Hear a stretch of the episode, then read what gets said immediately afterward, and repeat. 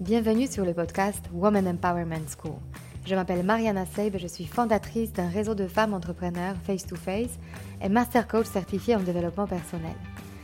Je conçus ce podcast en pensant à toutes celles qui souhaitent accéder à leur puissance intérieure pour créer du changement dans leur vie et entreprendre les projets les plus audacieux. Ensemble, nous allons apprendre à mieux nous connaître, lever nos barrières et accéder à notre intuition féminine pour mener la vie dont nous rêvons profondément. Alors, si tu es une femme qui souhaite développer ton business et créer l'impact dont tu seras fière, ce podcast est fait pour toi. Et si après avoir écouté cet épisode, tu penses à quelqu'un qui pourra en bénéficier, n'hésite pas à le partager et à laisser un avis 5 étoiles pour augmenter sa visibilité. Alors, prête pour changer ta vie? Allez, on commence Bonjour à vous toutes. Aujourd'hui, j'ai le plaisir de vous présenter Séverine Charon. Elle est agrée de lettres. Elle a fini un master de sémiologie appliquée en marketing et communication elle a la licence d'histoire de l'art et elle est professeure à l'Institut français de la mode. Mais plus précisément, en fait, sa profession de sémiologue de marque indépendante, elle nous a amené à travailler ensemble à l'Institut français de la mode. Et euh, Séverine m'a énormément inspirée par sa capacité à être une femme libre et à montrer à nous toutes qu'on peut être mère de quatre enfants et avoir une vie professionnelle épanouie. Bonjour Séverine. Bonjour Mariana. Écoute, je suis très heureuse de te voir aujourd'hui. Euh, on se retrouve sur Zoom. Écoute, j'ai très envie de commencer par toi. Est-ce que tu peux rajouter, euh, enfin, te présenter brièvement, nous dire comment tu as construit ton parcours autour de ton activité justement de freelance indépendante et comment tu as créé ton métier qui me paraît un métier de rêve que je connaissais pas avant. Euh, et que si tu peux nous donner quelques clés de, de, de, la construction de ton chemin de vie. Alors, alors déjà, pour, euh, pour débuter, en fait, ce parcours est vraiment le, fruit du hasard. Hein, c'est-à-dire que le, glissement euh, qui s'est opéré de façon très, très inattendue, très imperceptible et donc très fluide. En fait, au départ, moi, j'étais professeur de lettres et je travaillais comme auteur. j'ai écrit un certain nombre de documentaires pour la jeunesse. Et j'ai travaillé également sur des, des, livres euh, dédiés, par exemple, aux explorateurs photographiques en Amazonie. J'ai monté des, expositions à la BNF. Et puis un jour, euh, vraiment de manière totalement euh, inattendue, au détour d'un échange, en fait, une amie m'a proposé de monter avec elle des séminaires pour les équipes junior marketing de L'Oréal, justement avec, en collaboration avec l'IFM. Et alors j'ai dit oui, alors que franchement, je n'avais aucune expérience dans le domaine. Là, comme tu l'as dit, je, J'étais agrégée de lettres, j'avais fait des études en histoire de l'art, donc des, des enseignements euh, finalement très universitaires et, et très et vraiment très littéraires et pas forcément très opérationnels. Et donc j'ai basculé euh, de manière assez euh, assez brutale dans un, un univers qui m'était complètement inconnu, mais en même temps pour lequel je ressentais une véritable une véritable curiosité, tu vois, une espèce de fébrilité parce que ça me permettait justement de sortir de, ma zone de confort. Alors j'avais déjà écrit sur les explorateurs et tout d'un coup j'avais l'impression de devenir euh, moi-même une sorte d'aventurière euh, qui euh, découvre un, territoire finalement sur lequel elle pose un, premier pied et un territoire sur lequel j'avais tissé pas mal de fantasmes. Et en fait, de, fil en aiguille, ben, on m'a commandé, là tu vas, tu vas comprendre en effet ce, ce qu'est un sémiologue de marque, ben, on m'a commandé une mission de naming pour un parfum, on m'a demandé de faire un topo sur la French Touch dans les cosmétiques, à accompagner finalement des, problématiques de marque et entre autres de récits de marque. Super, donc finalement c'était fluide, ça s'est un peu euh, hum, imposé à toi en fait sans que tu le choisisses. Oui, tout à fait, de manière vraiment très naturelle. Euh, est-ce que tu peux, tu peux nous dire justement qu'est-ce que ça t'a fait à ce moment-là de sortir de ta zone de confort? Ben, Au départ, j'ai eu l'impression euh, de ne pas être du tout euh, compétente parce que euh, ça ne correspondait pas du tout à ce que j'avais fait. Donc, j'avais pas en effet de, de légitimité à, laquelle m'accrocher. Et puis, en fait, progressivement, chemin faisant, euh, je pense que le, fait déjà d'être à l'écoute des gens et d'arriver à, les faire accoucher de, ce qu'ils avaient, de, leurs besoins ou de leurs attentes, déjà, ça m'a permis finalement d'avoir l'impression que j'étais en adéquation avec ce qu'on me demandait de, produire.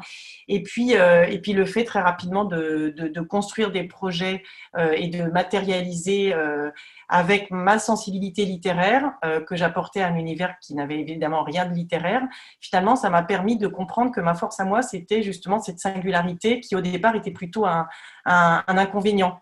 C'est-à-dire qu'en fait, j'ai réussi à transformer ce que j'aurais pu percevoir comme un complexe parce que je me sentais un peu décalée dans cet univers du marketing qui n'était pas du tout le mien. Ben, finalement, j'ai apporté une fraîcheur euh, qui, au départ, euh, me donnait plutôt l'impression que j'avais un, une épine dans le pied ou en tout cas que j'étais bancale. Donc c'est vrai que je, même aujourd'hui encore, ce que les gens cherchent chez moi, c'est cette, différence, cette, cette, euh, cette, petite fantaisie littéraire finalement qui, qui, oxygène aussi certaines pensées et certains processus créatifs. Complètement. Et justement, en parlant de la créativité, euh, je sais que c'est ce qui te drive, c'est quelque chose qui, euh, en tout cas, à chaque fois quand on a travaillé ensemble, on travaille beaucoup dans tout ce qui est la construction de marque, l'avenir, et aussi tu as dans ton rôle c'est aussi de, de, faire sortir la créativité dans les gens avec qui tu travailles, ou en tout cas euh, avoir cette capacité à les accompagner, à euh, faire accoucher leurs idées en fait. Est-ce que tu peux me dire comment tu, tu incarnes cette, euh, justement, comment la créativité, elle est quelque part en fil rouge de, toute ta construction de, de ta vie professionnelle? Alors, en fait, c'est amusant parce qu'au départ, comme, je suis très littéraire, la créativité pour moi c'était un peu le mythe de la muse qui venait en pleine nuit te susurrer des, mots doux à l'oreille.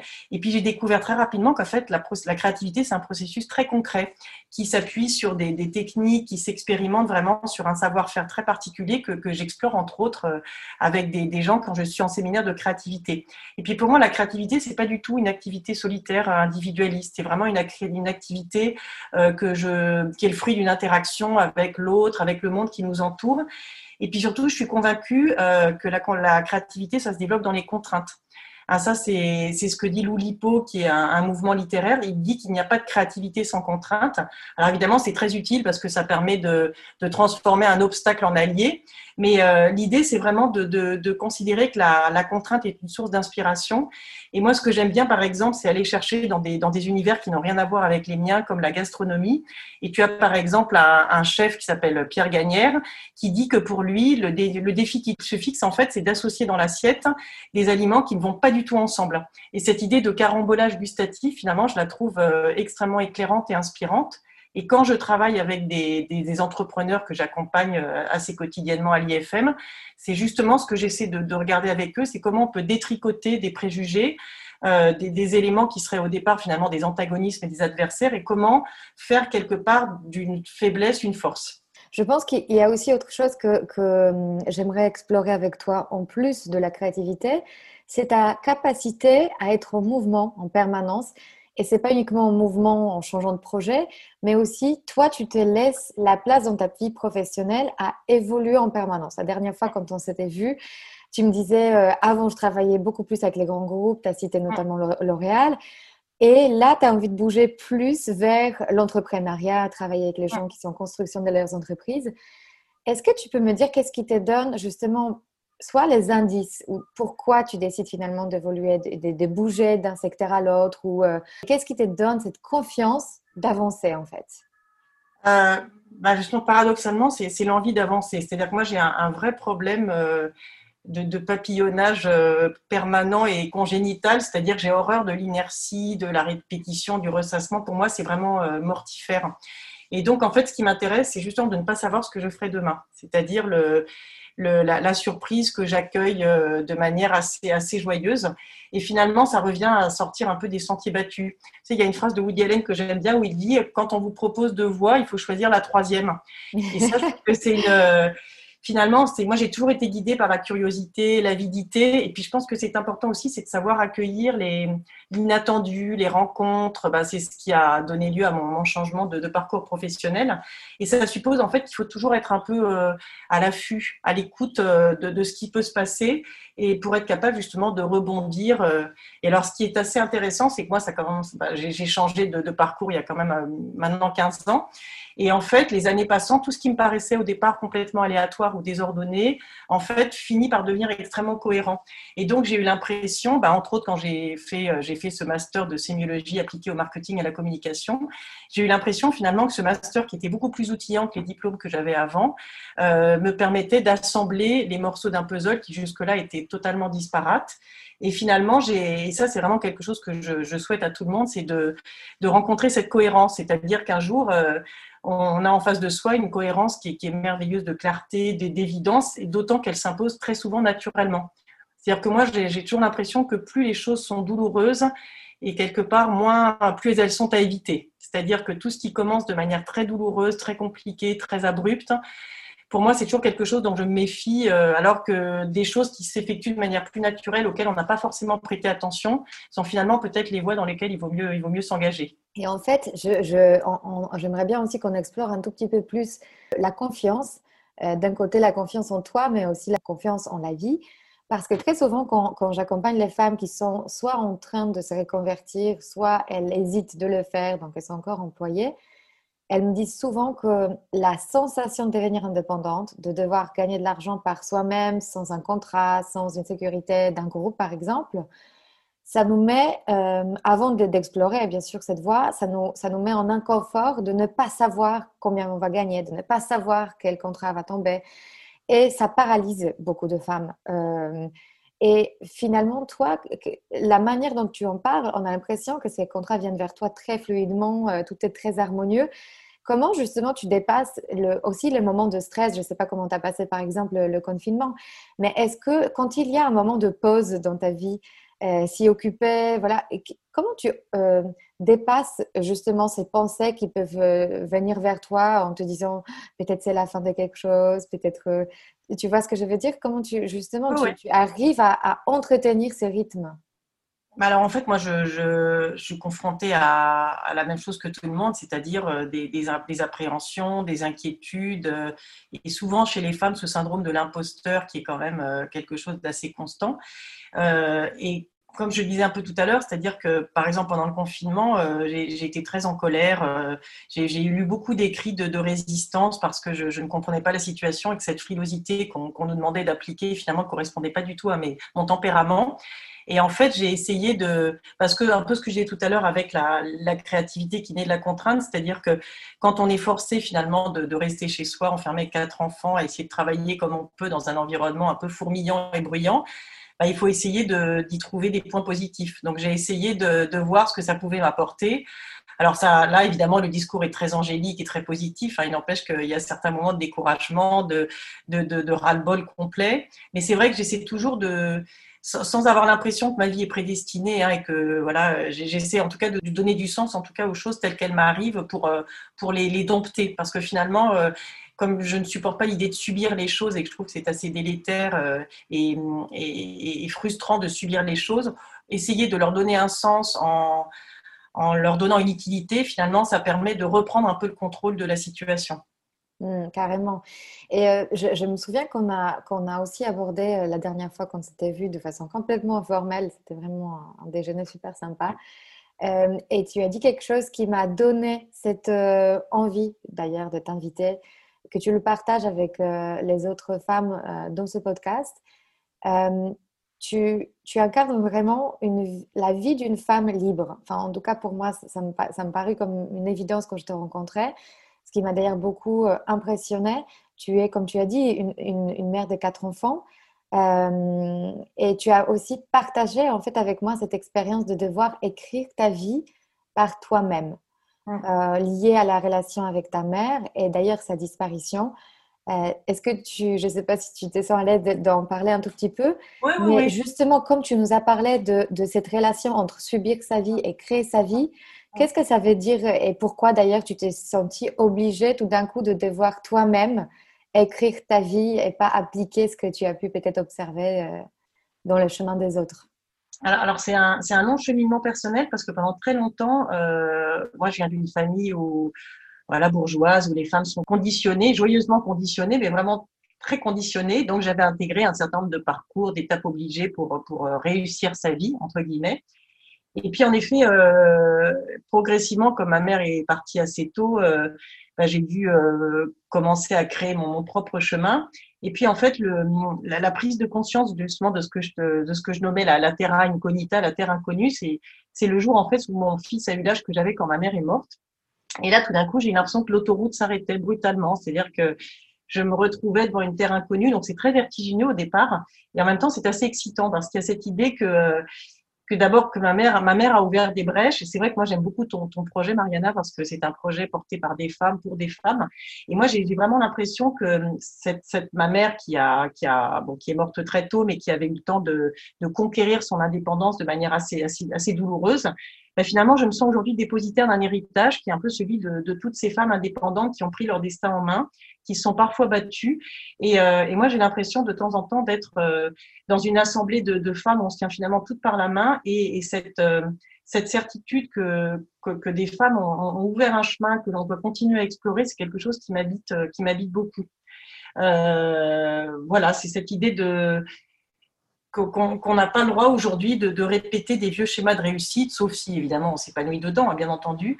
Mais moi, je, je me dis qu'en 2021, on n'a plus le droit de faire comme si ce libre arbitre n'existait pas et comme si finalement il fallait se, se résigner aux injonctions. Mmh.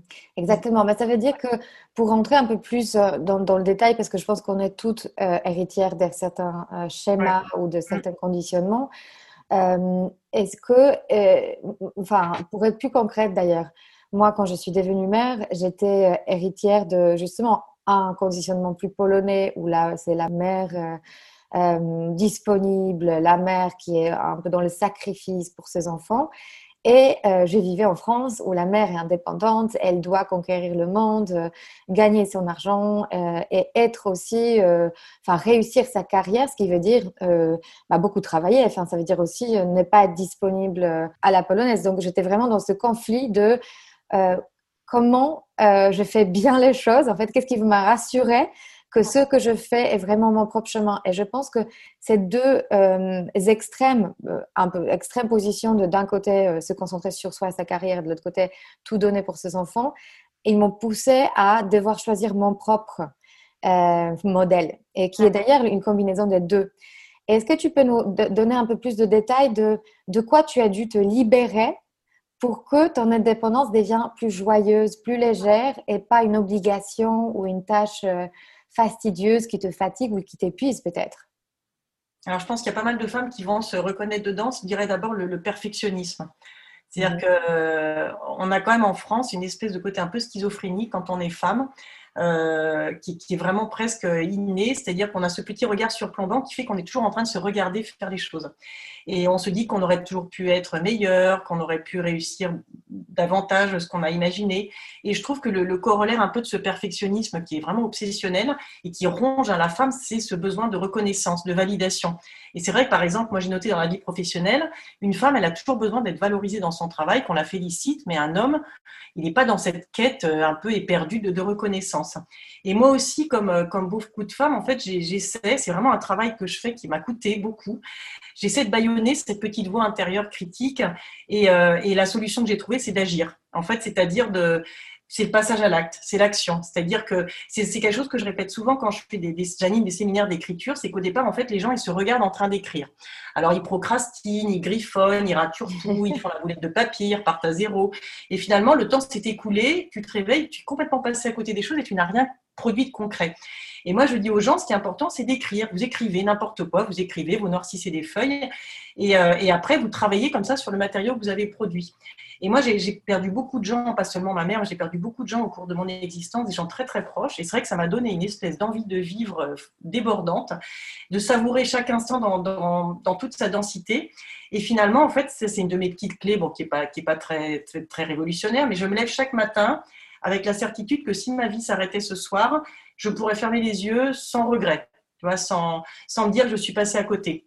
Donc c'est vrai que ça, c'est quelque chose qui me, qui, qui me nourrit toujours, c'est ce passage à l'acte. Alors ça m'empêche pas de faire des siestes euh, très gourmandes, de, de m'octroyer des, des, beaux moments pour moi de, de spa, d'exposition où je vais rêvasser. Et ça même, ça fait partie tous ces moments finalement de, de vide ou de, de, de, parenthèse un petit peu idéale, euh, ça fait partie finalement de cette énergie aussi qui, qui me nourrit et qui me porte. C'est exactement ce que je voulais développer. Euh, parce que, en fait, quand on, quand on te voit, euh, tu as vraiment cette énergie hyper joyeuse, hyper envolée, très, on a l'impression que tu es libre alors que bah, je reviens quand même à, cet argument, tu es une mère de quatre enfants. Tu vois, c'est, enfin, en France, surtout parmi, enfin, dans ma génération, je connais très peu de femmes qui veulent se lancer dans cette aventure.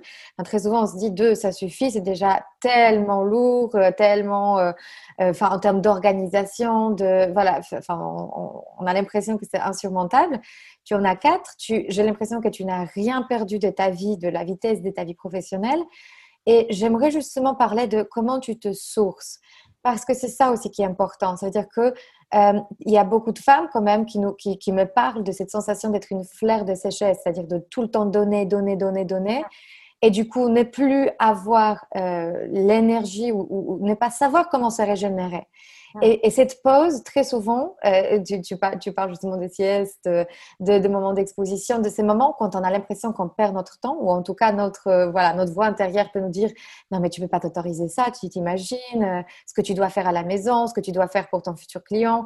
Comment tu, voilà, comment tu te ressources et comment tu as trouvé ces, moments et, et peut-être ces sources d'énergie? De, Comment tu sais que c'est ça exactement qu'il te faut pour régénérer ton énergie Alors déjà, pour euh, rebondir sur ce que je disais tout à l'heure, je me suis autorisée à ne pas être parfaite. C'est-à-dire qu'il y a des moments, en effet, euh, mes enfants me disent, t'as pas le temps de t'occuper de moi. Je dis, bah oui, c'est vrai. Et ben oui, parce que je m'occupe de moi. Et en fait, euh, déjà, je, comme, comme moi aussi, j'ai un métier en plus où je donne beaucoup, je, je, je, je donne beaucoup aux gens que j'accompagne, je donne beaucoup à mes enfants, je donne beaucoup à mes amis. C'est vrai que par moi aussi, je, je sens de temps en temps cette, cette, euh, cette, impression de dessèchement parce qu'on on est un peu consommé, on est un peu vampirisé par le monde qui nous entoure.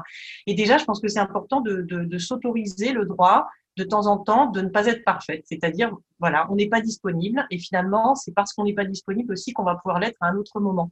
C'est toute la différence entre la, la quantité de temps qu'on octroie, par exemple, à ses enfants et la qualité du temps qu'on peut leur donner. Et ça, c'est quelque chose qu'on a du mal parfois à intégrer quand on est mère. C'est-à-dire, on a l'impression qu'il faut tout le temps être présente mais finalement, c'est pas nécessairement un très bon calcul. Et puis après, euh, justement, je te parlais d'une de, mes amies qui a écrit un, livre sur les comment être française quand on est euh, néerlandaise, parce qu'elle est néerlandaise elle-même. Et, euh, et, elle me disait, moi, ce qui me plaît toujours, qui m'a toujours plu chez toi, Séverine, que ne font pas les néerlandaises, c'est qu'elles prennent du temps pour elles. Et, et, ça, c'est quelque chose moi qui a, qui a, toujours été non négociable. C'est-à-dire que je, je sors au moins une fois tous les 15 jours avec des, des amis hors de ma famille, euh, pour moi. C'est vraiment une soirée pour moi. Je m'octroie beaucoup de temps libre. Euh, bah, c'est l'intérêt aussi quand on est entrepreneur, c'est qu'on peut organiser son temps. Donc moi, j'aime beaucoup travailler le soir, voire la nuit. Et ce qui me permet pendant la journée, par exemple, en effet, d'aller euh, marcher sur les quais de la Seine pendant une heure, d'aller voir une exposition, de bouquiner dans mon, lit en buvant une tasse de thé ou d'écouter de la musique. Enfin, c'est vrai que je, trouve que l'intérêt de, ne pas être dans une vie de bureau un peu caricaturale, c'est justement cette capacité à pouvoir réorganiser son temps comme on le souhaite. Et, moi, c'est vraiment, en tout cas, quelque chose de, très, dont je suis très jalouse, en tout cas. Donc, que je ne veux pas laisser à, que je ne veux pas me laisser débrober. Mais en même temps, ça exige aussi une certaine connaissance de soi, parce que comme tu as utilisé très à juste titre le mot s'autoriser, en fait, très souvent, on a tellement ce dictat de il faut, il faut, qu'on ne sait plus ce qu'il faut, euh, ce qu'on a besoin de s'autoriser. Et moi, en tout cas, j'étais très aussi victime de ce, de ce, euh, cette manière de, de, penser à propos de moi-même que ça, c'est interdit. Il n'y a personne dans le parc à 15 heures, donc comment je, je m'autorise à me balader dans le parc à 15 heures Ou avoir ces, ces, pensées, enfin, le, Paris qui est bouillonnant euh, pendant la journée, tout le monde court. Et même nous, on commence à marcher plus vite alors qu'on n'a pas forcément besoin. Enfin, tu vois, on est dans un rythme où effectivement l'environnement a un vrai impact sur nous.